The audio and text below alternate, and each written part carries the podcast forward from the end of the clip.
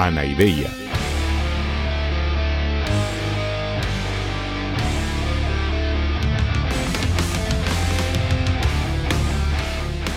Podcast cínico de divulgación filosófica.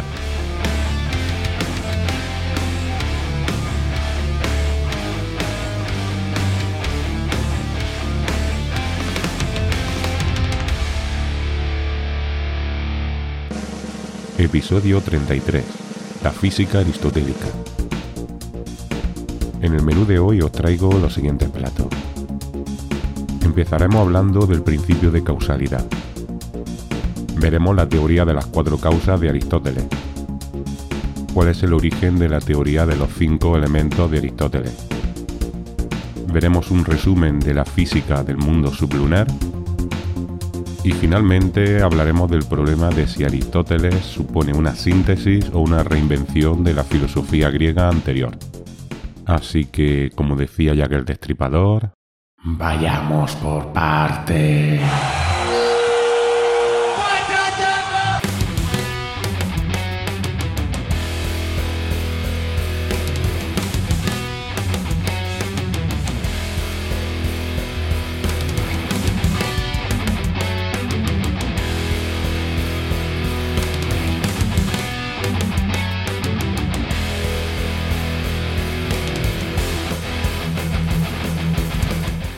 Hola, hola, hola, mis queridos drugos. Como ya adelantamos en el primer episodio que dedicamos a Aristóteles, la física aristotélica puede considerarse perfectamente como una especie de síntesis de todo su sistema filosófico. Esta es la razón básica por la que he decidido dejar hacia el final de la exposición de Aristóteles su física, para acabar en alto con este episodio y sobre todo con el siguiente que volverá a ser uno de esos especiales como el viaje en el tiempo que hicimos al juicio de Sócrates en el episodio 15 o la visita a la caverna de Platón que hicimos en el 24. Ya te digo que te recomiendo que no te pierdas el próximo. Bueno, como vimos, Aristóteles llamó filosofía primera a lo que nosotros denominamos hoy día metafísica y llamó filosofía segunda a la física.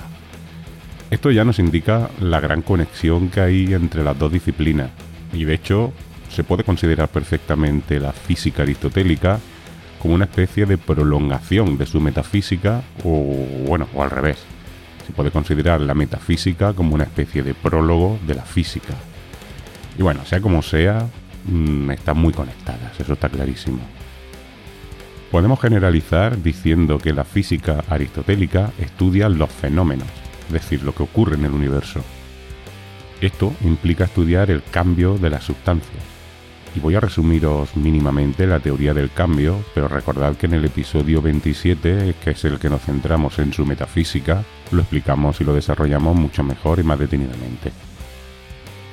Como superación definitiva de la aporía de la negación del cambio que había planteado Parménides, Aristóteles afirmó que el cambio sí que existe y que consiste justamente en la actualización de algunas de las potencias que tiene una sustancia en este proceso de cambio cambia la forma de una sustancia pero permanece su materia.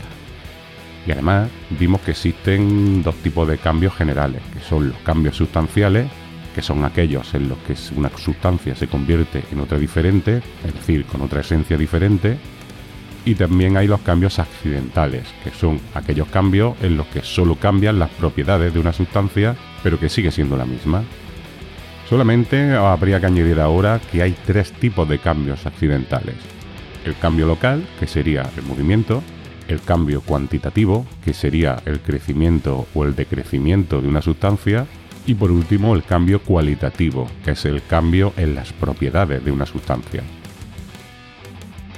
Es decir, que con todo esto ya sabemos que el cambio existe, además sabemos en qué consiste y también sabemos los tipos de cambio que hay, pero queda una pregunta absolutamente fundamental, que de hecho es la pregunta a partir de la cual arranca la física, y es ¿por qué se produce el cambio?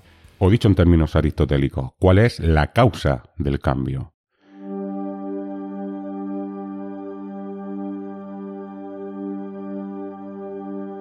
Y esta es una pregunta fundamental en la concepción de la realidad de Aristóteles, porque si os dais cuenta, con esta pregunta Aristóteles está volviendo al principio de toda esta historia, al origen de la filosofía. Porque recordad que los presocráticos, dice Aristóteles, se preguntaban justamente esto, se preguntaban por la generación de las cosas a partir de algo. De manera que la preocupación por la arge, que era ya la primera investigación de los filósofos presocráticos, era en realidad una investigación por las causas del cambio. Además hay que tener en cuenta dos factores más que hacen que la teoría de la causalidad sea como una gran síntesis de todo el pensamiento de Aristóteles como decía antes. En primer lugar, hay que tener en cuenta que, ya que la realidad es dinámica, es decir, ya que vivimos en un universo en lo que todo está cambiando, pues todas las sustancias son fruto del cambio. De manera que explicar las causas del cambio es también explicar la sustancia. Es decir, que la teoría de la causalidad no solo explica el cambio, sino que también explica la propia realidad, es decir, explica las sustancias. Y en segundo lugar, también hemos visto que para Aristóteles hay una correspondencia entre las estructuras del pensamiento y las estructuras de la realidad, entre la sustancia y cómo las conocemos. Esto es lo que en filosofía se llama realismo. Y por cierto que en el episodio 28 tienes una explicación mucho más detallada del sentido de todo esto en Aristóteles, justamente cuando hablamos de las categorías, que es exactamente esto. En un marco realista como el aristotélico, las causas de las sustancias y de su cambio están determinando cómo las pensamos. Y bueno, y al revés. Es decir, dar las razones que establecemos al estudiar lo que las cosas son y cómo cambian, equivale a concretar su manera de ser. Es decir, no te líes, ¿eh? si esto es un poco técnico, no te compliques porque en realidad es muy sencillo. La cosa es que para conocer algo hay que dar las razones por las que esa cosa existe. Y estos, estas razones son las causas que la han generado. Esto realmente es una cosa muy cotidiana que expresamos cuando decimos que sabemos algo con conocimiento de causa. Esta expresión, que es de origen obviamente aristotélico, ha llegado a nosotros a través de los milenios y constituye la concepción esencial de la ciencia de Aristóteles, que además después es la que ha heredado toda la tradición occidental. Y es que, para conocer una realidad o un fenómeno, hay que determinar sus causas. Y esto es ni más ni menos a lo que se dedican toda la ciencia, a buscar la conexión entre las causas y los efectos que explican un determinado fenómeno. Y bueno, en esta línea lo que hace Aristóteles pues, es retomar el hilo de los antiguos filósofos presocráticos, que justamente son los que él mismo llamaba los filósofos físicos, porque estudiaban la fisis. Y de hecho, él considera que muchos de aquellos sabios atisparon parte de la respuesta definitiva que es la que nos trae ahora él.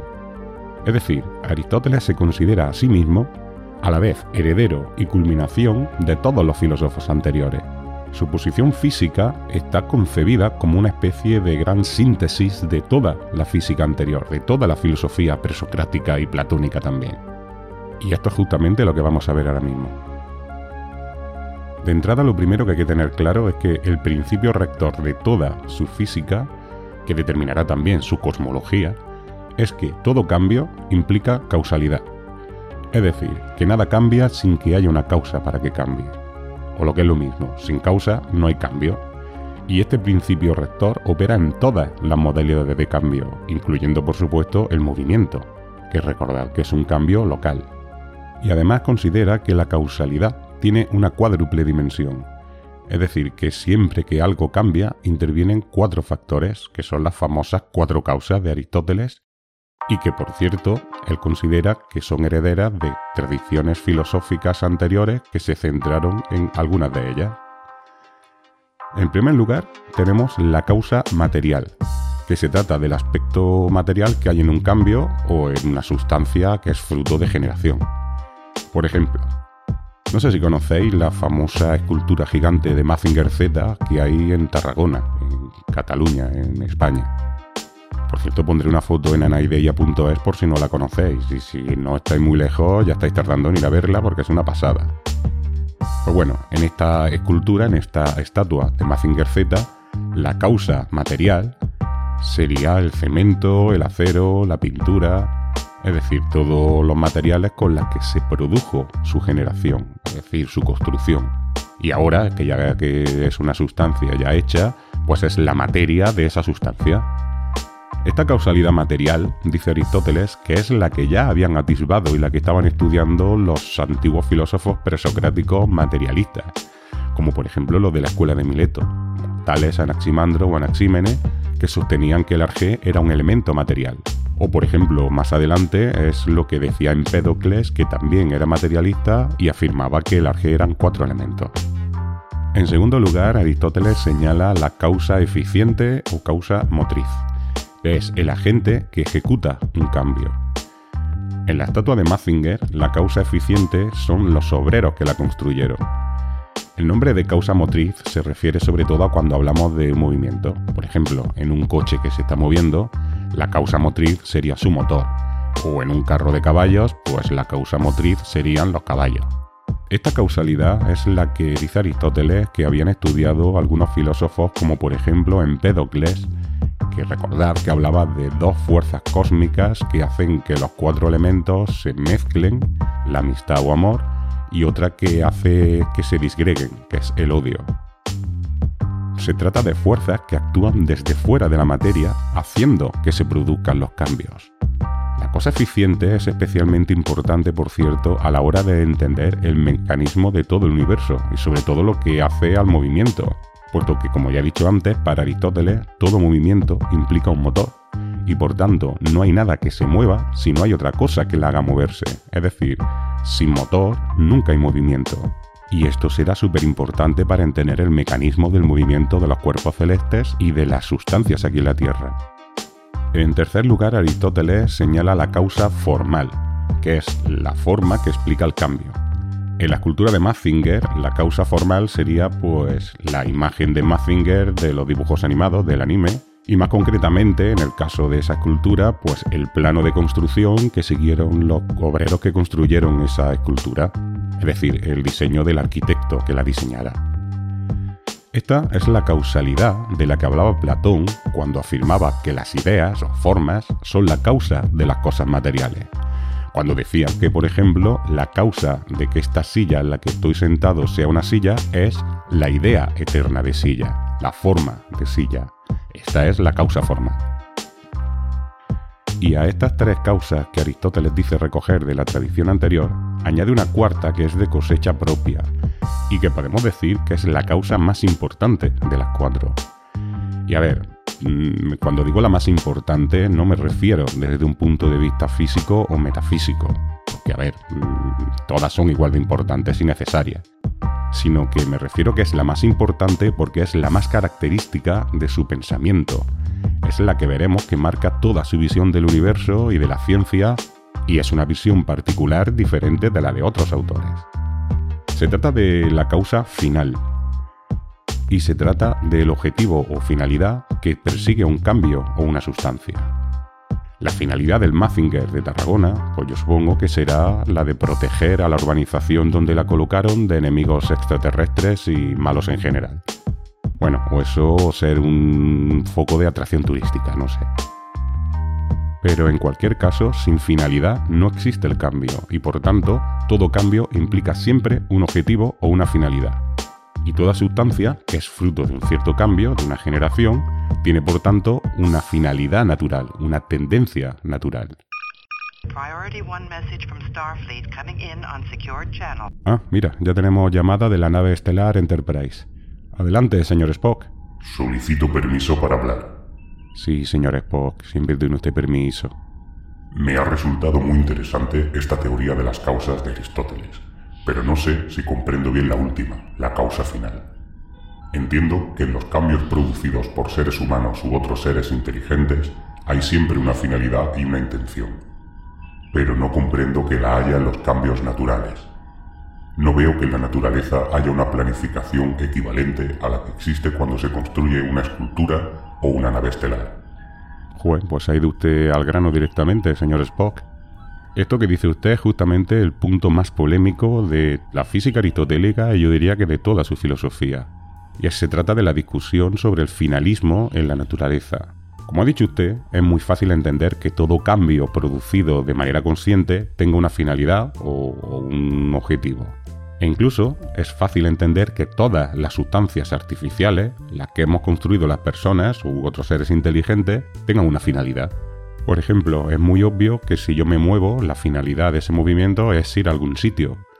O que la finalidad de esta silla pues es servir de asiento. Pero para Aristóteles ocurre exactamente lo mismo, por ejemplo, con la lluvia. Su finalidad seguramente sea que crezcan las plantas y que puedan beber los animales o bueno, más en general, que se mantenga el equilibrio de un cierto ecosistema. Aristóteles resumía esto diciendo que la naturaleza nunca hace nada en vano. Y todas las sustancias naturales, por tanto, tienen también una finalidad, una tendencia natural. Por ejemplo, la tendencia natural de una semilla es la de convertirse en planta, y justamente por eso, de entre todas las potencias que tiene una sustancia, suelen actualizarse las que le son más propias, las que son más coherentes con su finalidad natural. Y es por esto que hay un sentido general en toda la naturaleza, en todo el universo. Por ejemplo, esto ya lo vimos cuando estudiamos la psicología de Aristóteles y vimos que las sustancias humanas, los seres humanos, tenemos como tendencia natural la felicidad y que por eso nuestra vida debe conducirse hacia la búsqueda de las virtudes éticas y dianoéticas para conseguirla. Este enfoque es totalmente acientífico. La ciencia rechaza que haya orientaciones en la naturaleza. Todo ocurre por necesidad mecánica, sin objetivos o fines. No llueve para que crezcan las plantas, llueve porque se condensa el vapor de las nubes por un proceso puramente físico. La ciencia no busca para qué es, busca solo los porqués. A ver, señor Spock, a lo largo de la historia han existido dos grandes paradigmas científicos que se corresponden a dos concepciones diferentes de la realidad. Uno es la que acaba usted de resumir, que suele denominarse el mecanicismo. Y según el mecanicismo, el universo es como una especie de gran máquina sin finalidades ni orientaciones ningunas. Esta es la concepción del universo que por cierto ya vimos que habían planteado los atomistas, que recordará usted que sostenían que solo existían los átomos y el vacío, y que todo lo que ocurre es por tanto fruto del azar y de la necesidad puramente mecánica. Este mecanicismo, por cierto, tuvo continuidad también en la física epicúrea, que era también una física atomista, por cierto, y que pronto veremos y que durante muchos siglos este paradigma estuvo en competencia directa con el paradigma finalista de Aristóteles que estamos viendo hoy. El nuevo paradigma, el aristotélico, surge justamente a partir de la introducción de la causa final por Aristóteles, justamente lo que estamos viendo en este momento, y da lugar a toda una concepción de la realidad según la cual todo lo que ocurre en la naturaleza siempre persigue una finalidad y que en general, por tanto, todo el universo está orientado hacia un fin general, hacia una finalidad última. Este nuevo paradigma mm, en realidad ya había sido adelantado por Platón, que por cierto atacó directamente al mecanicismo de Demócrito cuando, sobre todo en el Timeo, decía que el demiurgo orienta el mundo físico hacia la perfección del mundo inteligible al imponer las formas en la materia, recuerde usted. Pero realmente es con Aristóteles con quien se consagra este paradigma, esta manera de entender el universo y la vida. De hecho, Aristóteles cita frecuentemente a Demócrito para contraponer su visión mecanicista con la suya propia finalista. Lo que ocurrió con los siglos es que conforme se fue difuminando o apagando la influencia del pensamiento epicúreo durante la época imperial romana, fue consolidándose cada vez más este otro paradigma finalista, el de Aristóteles, que era mucho más coherente, por un lado, con el neoplatonismo dominante, que ya vimos en el último episodio de Platón, que estuvo a la base del nuevo pensamiento filosófico cristiano, y además resulta que en esta misma época la capital de la ciencia de todo el mundo era Alejandría, con la biblioteca y el Museo de Alejandría a la cabeza. Y recordad también que el Museo de Alejandría fue fundado por peripatéticos, es decir, por herederos de Aristóteles. Entonces toda la ciencia alejandrina, como ya veremos en un episodio posterior, tenía un enfoque eminentemente aristotélico y por tanto finalista. Y por supuesto, al llegar a la Baja Edad Media y producirse la definitiva aristotelización del pensamiento medieval, pues claro, la visión finalista del mundo pues se acabó de consagrar y se ligó a la doctrina del cristianismo.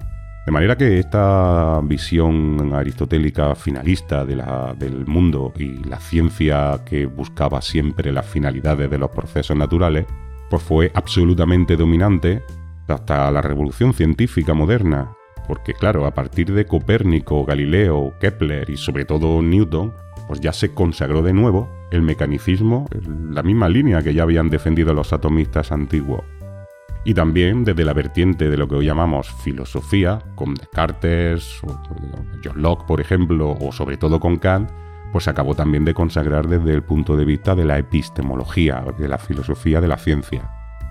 De hecho, la principal dificultad con la que se tuvieron que enfrentar todos estos filósofos y sobre todo los científicos modernos fue contra este paradigma aristotélico, que por entonces se había convertido en una especie de dogma se había convertido en el paradigma oficial de la Iglesia y por tanto enfrentarse al paradigma finalista de Aristóteles se había convertido en una especie de anatema equivalente a enfrentarse con la tradición y con la Iglesia. Y este enfrentamiento entre el nuevo paradigma mecanicista y el paradigma aristotélico finalista supuso alguna que otra tragedia personal, como por ejemplo la famosísima condena a Galileo, aunque en este caso no llegó la sangre al río, o la, condena a muerte de Giordano Bruno, que aquí sí que llegó la sangre al río, o bueno, o la carne a la barbacoa porque lo condenaron a la hoguera. Aunque bueno, también hay que tener en cuenta que en el caso de Giordano Bruno no solo había razones científicas, sino que también había elementos teológicos, heréticos, digamos, metidos por en medio. Pero vamos, que la Iglesia cogió una posición de fuerza respecto al paradigma aristotélico y cualquier impugnación suponía una impugnación a la Iglesia. Comprendo. ¿Y cuál es la finalidad última del universo según estableció Aristóteles? Bueno, pues esto lo vamos a ver más detenidamente en el próximo episodio, en el que estudiaremos la cosmología aristotélica. Pero ya le puedo adelantar que para Aristóteles el fin último del universo es la perfección. De manera que todos los cambios tienen como horizonte último el perfeccionamiento. Creo que Aristóteles se parece en esto a su maestro Platón, todo esto de la tendencia hacia la perfección me resulta muy familiar. Bueno, pues como ya le he dicho varias veces, al final Platón y Aristóteles no son tan distintos como parece, y la verdad es que sí que es cierto que ambos hablan de una tendencia al perfeccionamiento, a la perfección del universo, aunque cada uno lo hace a su estilo. Y como siempre, el estilo de Aristóteles es mucho más concreto y más prosaico que el de Platón. Para Aristóteles, la tendencia a la perfección no es la mímesis con una realidad trascendente como la que decía Platón. Para él, la perfección del universo se concreta en una realidad muy concreta y muy definida, incluso situada en un lugar muy concreto del universo, o bueno, o justo fuera de él, pero en un lugar muy señalado. Fascinante. ¿Me está diciendo que la cosmología de Aristóteles incluye un lugar concreto para la perfección? Bueno, sí, más o menos. Ya le digo que lo veremos concretamente la semana que viene. Es algo parecido a Dios, pero no es Dios exactamente. Sería maravilloso poder explorar ese universo aristotélico y poder observar esa perfección que señala usted como fin último de toda la realidad. Mm, pues sí, sería maravilloso. Pero vamos, usted es el que tiene a la nave estelar. Yo lo más parecido que tengo es mi moto y aunque es casi perfecta, no creo que nos sirva para visitar al dios de Aristóteles. Tiene usted razón. Hablaré con el capitán Kirk y sondearemos otras dimensiones. Quizá podamos encontrar alguna afín a la cosmología aristotélica. Le informaré si tenemos éxito en la investigación. Ahora solicito permiso para cerrar la comunicación. Permiso concedido. Larga y próspera vida. Adeus, señor Spock. A ver si tiene usted suerte. Ya me dirá algo.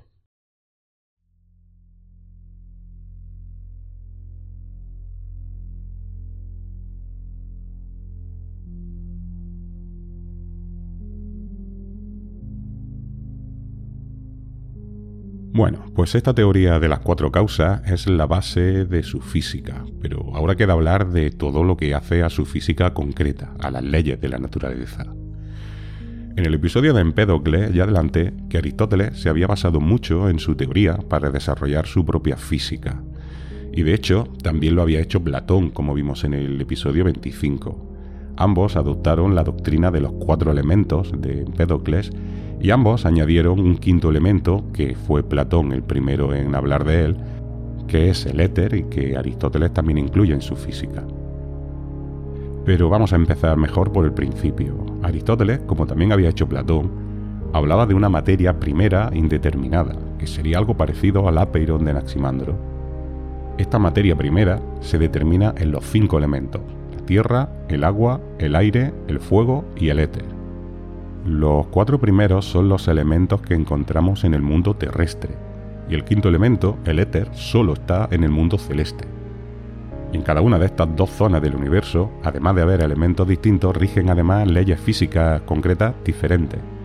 Aunque bueno, todo esto de la causalidad y los principios metafísicos generales son comunes a todo el universo, a los dos ámbitos de la realidad.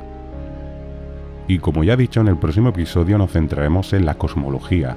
Ahora mismo es bastante con simplemente señalar que la cosmología aristotélica es una cosmología geocéntrica, es decir, que pensaba que la Tierra era una gran esfera que estaba situada en el centro del universo y que todo el resto de cuerpos celestes giran alrededor de ella. El cuerpo celeste más cercano a la Tierra, el primero de todos es la Luna, por lo que a la zona terrestre él la llamaba el mundo sublunar, es decir, el que hay por debajo de la Luna, y al resto del universo lo llamaba el mundo supralunar, es decir, lo que hay por encima de la Luna. Hoy nos vamos a ocupar solamente de la física del mundo sublunar, es decir, de este mundo, del mundo terrestre.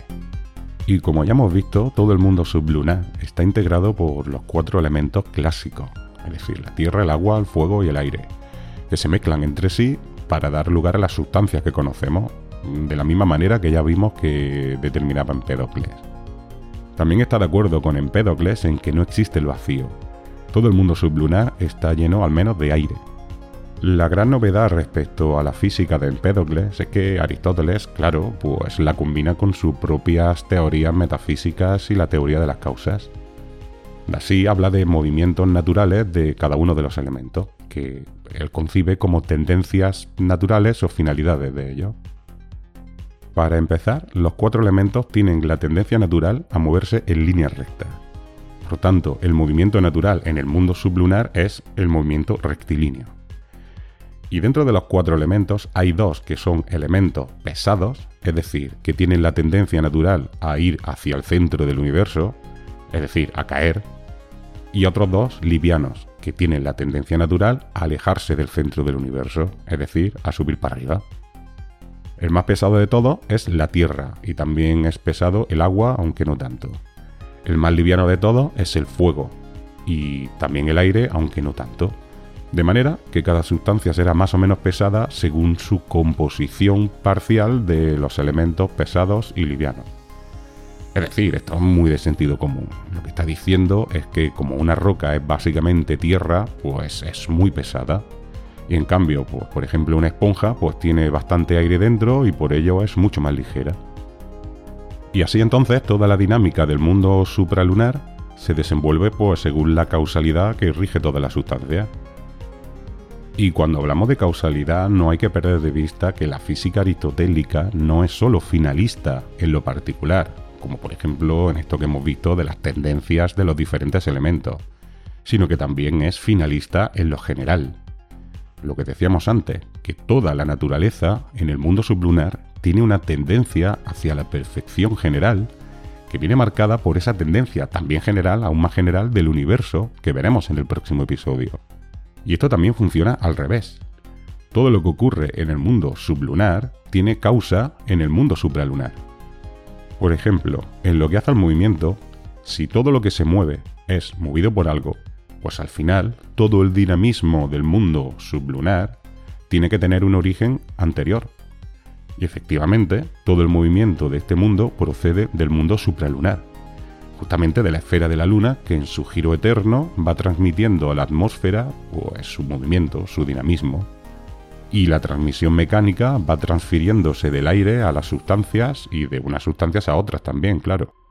Es decir, que el movimiento que tú has hecho con tu dedo al darle a play en este audio proviene del espacio exterior.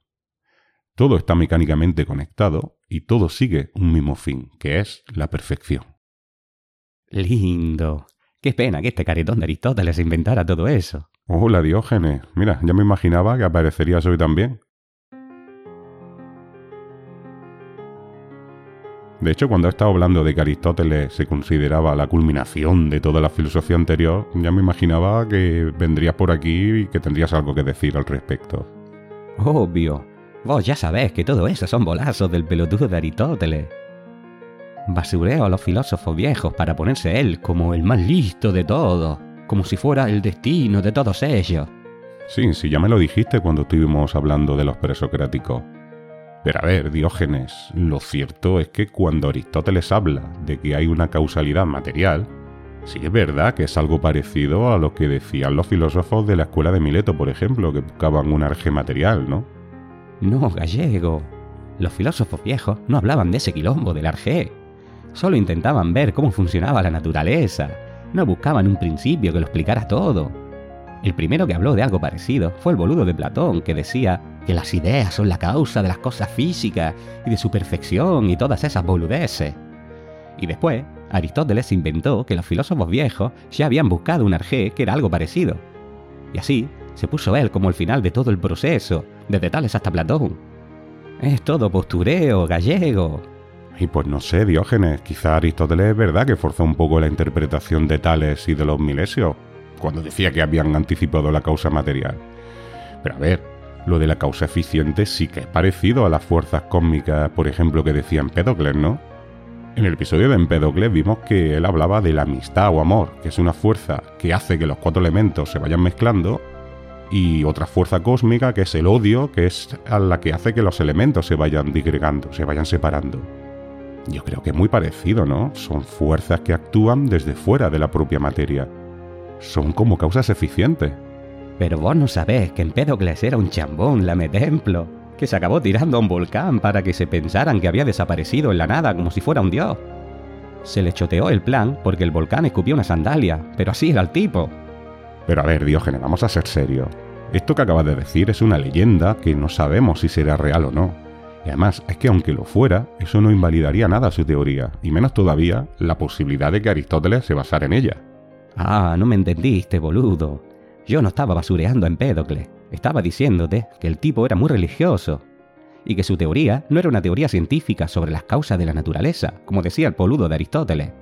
Empédocles escribió un poema donde todo estaba lleno de dioses y de almas inmortales. Y esas fuerzas cósmicas de Empédocles no son como la causa eficiente de Aristóteles, son fuerzas mágicas. Solamente tenés que mirar el nombre que le puso el muy boludo a las fuerzas. El amor, el odio. Son todo cosas de lametemplo, no de científico. Bueno, lo cierto es que esa obra a la que te refieres, que se llamaba Las Purificaciones, la verdad que sí que es una obra muy religiosa y va en esa línea que dice de, de almas y de dioses. Pero bueno, al menos reconocerás que la causa formal sí que la adoptó de Platón, ¿no? Me negarás que Platón sí que fue un antecedente directo de Aristóteles. No, gallego, es así. Los dos eran igual de pelotudos. Y como ya te dije en otros episodios, Aristóteles intentaba disimular más, pero era igual de chambón que su maestro. Ya ves que al final, todo el tiempo dicen las mismas chantadas. Y la última, la causa final, también estaba en Platón, no es original de Aristóteles. Toda esa mierda de la perfección del mundo es el mismo quilombo platónico de siempre. En verdad, Aristóteles lo único que hizo es explicar las cosas con menos misterio pitagórico que Platón, pero todo ese quilombo del demiurgo es ya una causalidad final. Bueno, la verdad es que en cierto sentido la imposición de las ideas a la materia que hacía el demiurgo sí que tiene bastante de, establecer una finalidad hacia la perfección de esas ideas. Pues no sé, Diógenes, yo qué sé, quizá el planteamiento de Aristóteles no sea tan original como se suele pensar. Pero lo cierto es que con Aristóteles esa visión del universo se consagró muchísimo más que con Platón y se acabó convirtiendo en el paradigma dominante en la ciencia durante casi dos mil años. Es decir, no se le puede quitar importancia a la trascendencia y a la relevancia histórica que ha tenido la física de Aristóteles. Mm, gallego, ¿te referís a ese paradigma científico que decís que se acabó convirtiendo en el oficial y contra el que tuvieron que luchar los científicos modernos? Hablad de esa losa que aplastó la ciencia durante siglos y que un día dijiste que provocó que quemaran vivos a los que lo contradecían. Mm, bueno, sí. Esa fue la principal dificultad con la que se tuvo que luchar en la ciencia moderna. Lo cierto es que al final de la Edad Media pues, se había convertido, como ya he dicho antes, en el modelo oficial de la Iglesia y que la Iglesia se tomó cualquier cuestionamiento al paradigma de Aristóteles pues, como un ataque a la fe cristiana. Pues ahí tenés a tus héroes de la filosofía, del pensamiento y de la libertad. Ahí tenés a los dos chambones de en medio del fresco de Rafael. Sayonara, baby. Y. Bueno, pues llegamos ya al final de este episodio y casi casi al final de la exposición del pensamiento de Aristóteles. Como ya os he anunciado, solo nos queda hablar de su modelo cosmológico, es decir, de su descripción de cómo funciona el universo, de cómo se mueve la luna, el sol, los planetas, las estrellas. Y también nos queda por ver qué es lo que mueve todo y a la vez es la perfección a la que todo tiende. A ver qué se le ocurre a Spock para que podamos explorarlo directamente en el próximo episodio, pero te recomiendo que no se te ocurra perdértelo porque me parece a mí que va a ser un viaje muy especial. Pero bueno, por el momento, con esto y un bizcocho, hasta el martes a las 8. Cuando me muera, echadme los perros. Ya estoy acostumbrado.